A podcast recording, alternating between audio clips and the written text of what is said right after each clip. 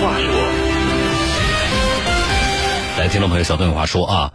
我从上周开始啊，我们接到了淮安的听众任小姐给我打的电话啊。任小姐呢，大学刚毕业，想买辆车，那么呢，手里呢钱也不是很多，就贷款，选的是哪家平台呢？叫毛豆新车网，付一成首付就能够买辆车。她要买的是东风日产的轩逸。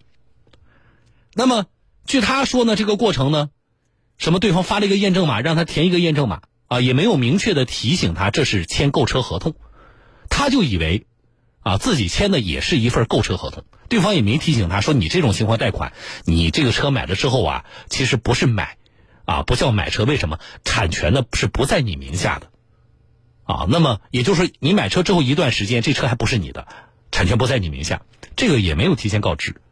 那么这任小姐呢，据她说呢，她都交了这一成首付了。也把那个合同签完了，他才知道，原来这个车呢拿到之后产权也不在自己名下，他觉得这个不能接受。于是啊，我说他其实本人也是比较理性的。那么既然咱们合同都签了，他就愿意按照合同进行退车。那么合同约定，如果他这个时候退车的话，他要承担车价百分之五的违约金，大概是六千多块钱。啊，他本人也比较理性。那么既然自己疏忽。啊，也愿意承担这个损失。那你我交了一万五千多块钱的这个一成首付嘛？你扣了我的违约金六千多块钱，那还剩九千多块钱，你把这个钱退给我。可是这个钱退的非常不顺利，啊，跟他接触的一位姓刘的一位女士，是他们的一个这个销售，啊，提到退车这事儿就挂电话。那么这个事情呢，他自己多次跟毛豆新车网的总部沟通之后呢，也无果，找到了我们。啊，好，我们进入之后，这个昨天在节目里边，任小姐跟我说。说毛豆新车网主动终于给她回电话了，说替她发起了退款，但是要七个工作日啊。那么今天再连线她，是因为这事儿有进展。来，钱拿到没有？连线任小姐你好。哎，你好，小东老师。嗯，你跟我说一说吧。钱拿到了是吧？对，拿到了。什么时候拿到的？呃，是在昨天晚上的，大概在八点左右，然后钱到账的。是你自己发现的，还是对方打电话跟你说的？呃，是我自己，因为他那个钱会到我的卡里面，卡里面会有提示。回来了多少？呃，退来了九千四百多。那也就是说，他还是按照百分之五的违约金扣了你的钱的，对吧？对对对。啊，那钱回来之后，有人给你打个电话说一下这事儿吗？没有，是在前，就是我们呃连线过后嘛，就下午五点多连线过后，然后我的父亲他给我打了个电话，嗯，他说这位刘女士销售嘛，刘女士，然后说给他打了电话，嗯，然后说这个钱。呃，不是像之前工作人员跟我说的，说是七个工作日。他说这钱的话，呃，晚上或者是最迟明天，就是就是今天能到账，然后让我不要再找媒体了。他是这样说的。然后果不其然，在昨天晚上就到账了。这个过程啊，就是你看，从特别是我们介入之后啊，你是收到了呃当时的那个销售和北京总部的不同的人给你打电话，对吧？对。在这个过程里边，有人代表毛豆新车网这个平台。真诚的跟你表达过歉意吗？没有，没有任何歉意，也没有到现在没有任何人打过电话给我。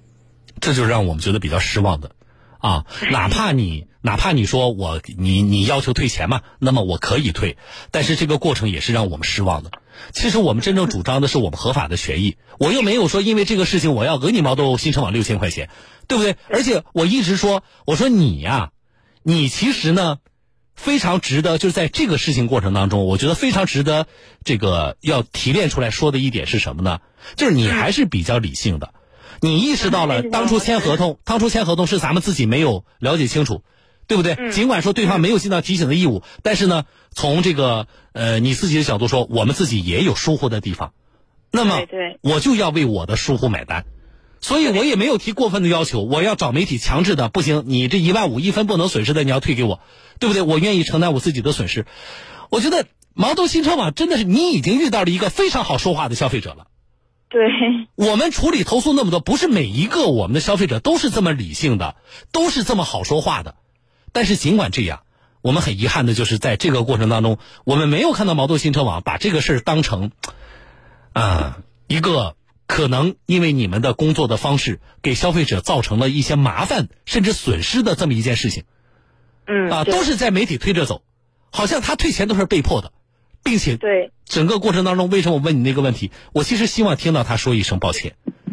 对，因为我之前联系他们客服的时候，我也跟他们提过这个问题。我说关于他们销售这一块的话，因为在我们退款退款的过程中，我联系销售，销售对我的确是言语上有一些不尊重的地方。我是联系客服，我说能不能说这个客服就是这个销售可以给打个电话跟我道个歉啊，或者什么的，或者说你们的公司对于销售这一块有什么样处理的话，你们可以告知我，嗯，让我也有一些就是呃，就那么长时间下来了，我觉得我我。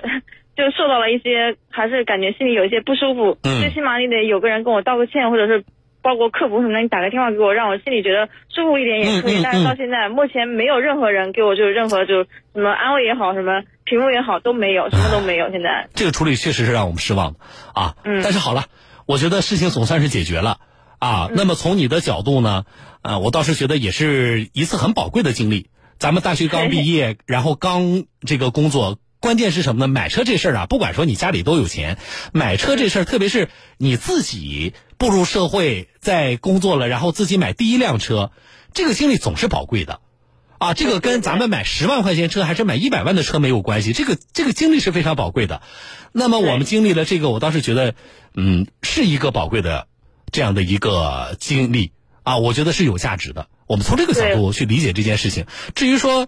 嗯，你是比如说个别的什么平台或公司或者个别的销售人员，他的专业水准啊，他的职业素养如何啊？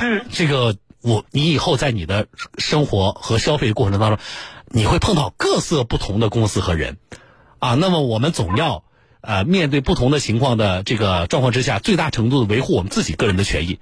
我觉得这个是我们经历了这一切之后啊，我觉得我们需要学习到的。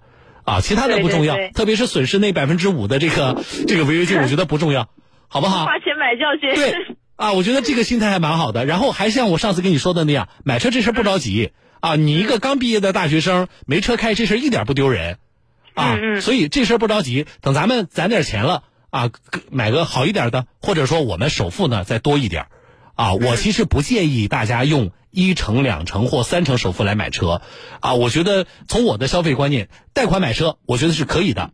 但是，嗯，我们攒到什么呢？我能付百分之五十首付了，嗯，啊，这样的话也不至于给我的生活还贷的过程当中带来太大的压力和风险，啊，好了，我就跟你说到这，希望你接下来的生活一切和工作一切顺利啊。